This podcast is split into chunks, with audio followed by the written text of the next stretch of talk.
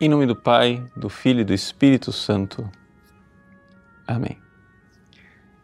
Meus queridos irmãos e irmãs, hoje nós estamos no primeiro sábado do mês, então antes de comentar o Evangelho, eu gostaria de recordar a vocês né, a prática salutar, devota, confiante de repararmos né, as ofensas feitas ao Imaculado Coração da Virgem Santíssima e o Sagrado Coração do seu Filho Jesus. Nós estamos neste mês que é o mês do Sagrado Coração. Por isso, precisamos nos colocar nesta atitude de reparação. Pois bem, o Evangelho é uma reação ao Evangelho de ontem.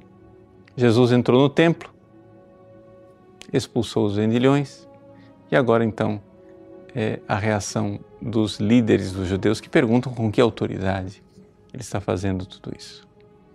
Vejam, quando Deus entra na nossa vida, ele nem sempre nos ama do jeito que nós gostaríamos que ele nos amasse. O coração bondoso de nosso Senhor Jesus Cristo, que nos ama mais do que qualquer coração humano jamais nos amou ou nos amará, esse coração bondoso, ele também impunha de vez em quando o chicote para purificar o nosso interior. É claro que a nossa reação diante dos castigos amorosos de Deus muitas vezes é a rebeldia, muitas vezes é espernearmos, é nos questionarmos. Como os judeus aqui se questionam com que autoridade fazes isto, nós também reagimos a Jesus irritados, porque ele nos incomoda, porque ele nos desaloja, porque ele nos tira de nosso egoísmo.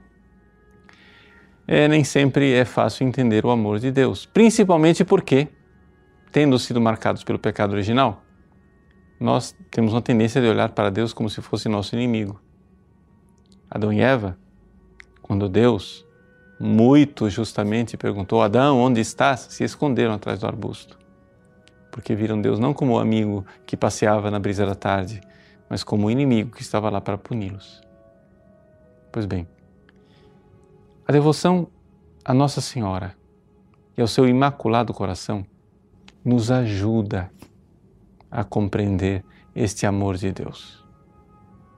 Veja, Deus nos deu a Virgem Santíssima para que ela, mãe, mãe bondosa, ela nos ensine, como, como faz, fazem todas as mães, para que ela interprete, para que ela ensine e vá com um jeitinho de mãe ensinando ao nosso coração como é que Deus está nos amando, mesmo quando permite alguns castigos, algumas provações, algumas purificações.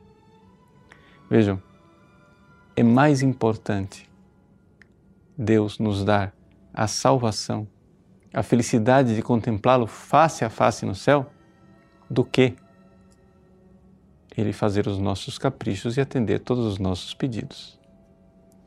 Exatamente porque a gente não compreende essas coisas de Deus, é que, por exemplo, muitas vezes os pais modernos começam a errar na educação dos seus filhos.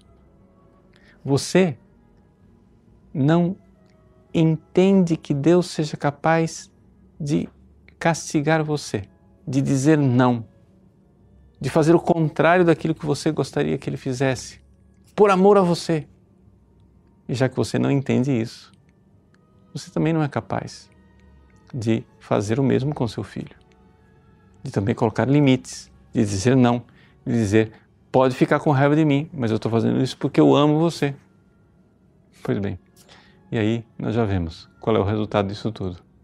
Filhos mimados e estragados que terminam destruindo a própria vida. Se você ama seu filho, se você ama sua filha, você põe limites. Mesmo que depois alguém tenha que vir interpretar o seu amor, como a Virgem Maria faz. Deus põe limites, nos purifica, nos castiga, sim, não tenhamos medo dessa palavra. Nos castiga com castigos de amor. Peça à Virgem Maria que interprete esse amor de Deus, se lance nos braços dela, no coração dela. Ela irá explicar o amor, esse amor exigente de Deus. E você, por sua vez, não deixe de cumprir a mesma função com seus filhos. Deus abençoe você.